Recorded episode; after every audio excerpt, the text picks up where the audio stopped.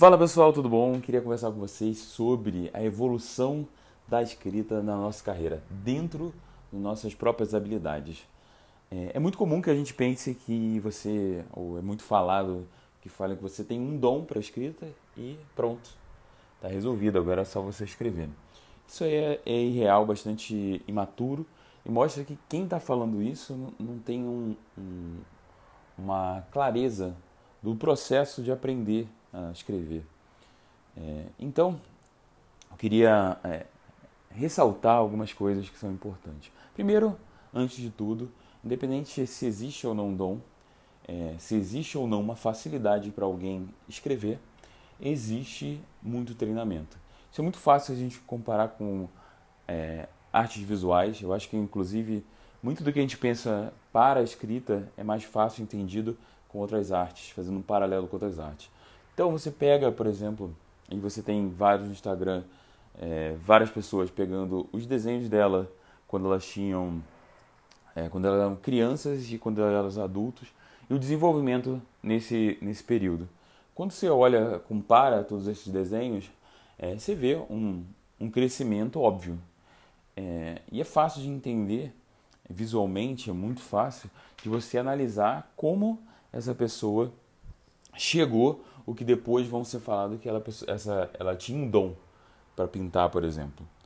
Então, é muito interessante a gente ver que sim, a gente precisa desenvolver cada uma das técnicas para você ser é, bom o suficiente, para você ser considerado como um bom artista. Isso a gente falando de artistas normais, é, mas a gente pode ir além e, por exemplo, é, pegar é, pintores famosos como Picasso. Picasso eu acho que é o melhor deles. Picasso, para quem não conhece muito o trabalho, ele foi, é, ele veio desde a infância dele pintando.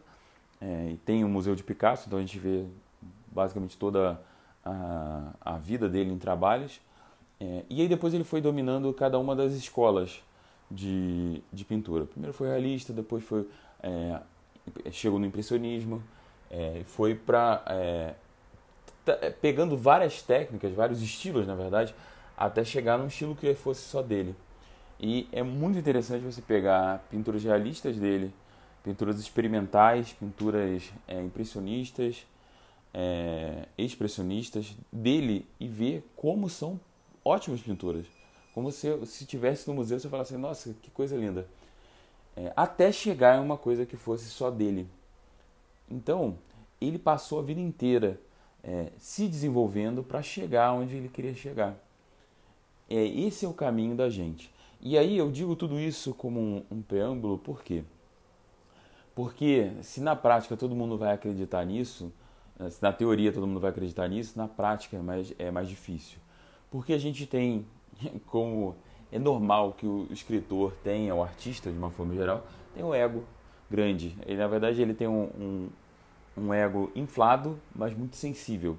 Então, é, ele se, se acha muito bom, mas na primeira crítica ele desaba. Ele não consegue é, se manter. Isso é ruim porque a gente se protege demais.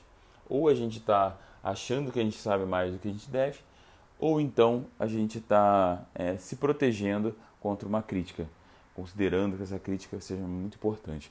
Na verdade, na minha opinião, que a gente tem que é, abordar tudo isso é com bastante humildade.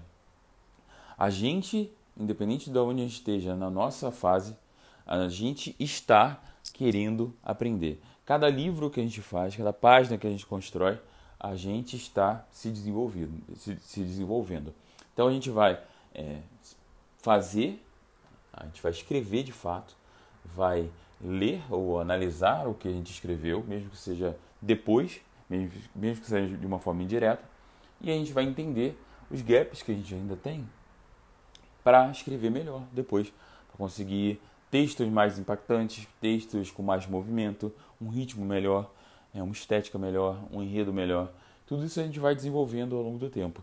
E é bastante interessante que, se você tiver humildade para não deixar, é, não impedir esse aprendizado, no longo prazo o desenvolvimento vai ser muito lindo. Então é muito comum que meus alunos é, de algum tempo falem comigo de assim, nossa, eu estava comparando um, um, é, um, texto meu de 5 anos atrás, 2 anos atrás, 3 anos atrás, e eu fiquei impressionado com a evolução. Isso é normal. É, e eu acho, inclusive, que se você não tem essa evolução, é porque você não se deixou ter essa evolução. Provavelmente é, faltou o foco nesse aprendizado.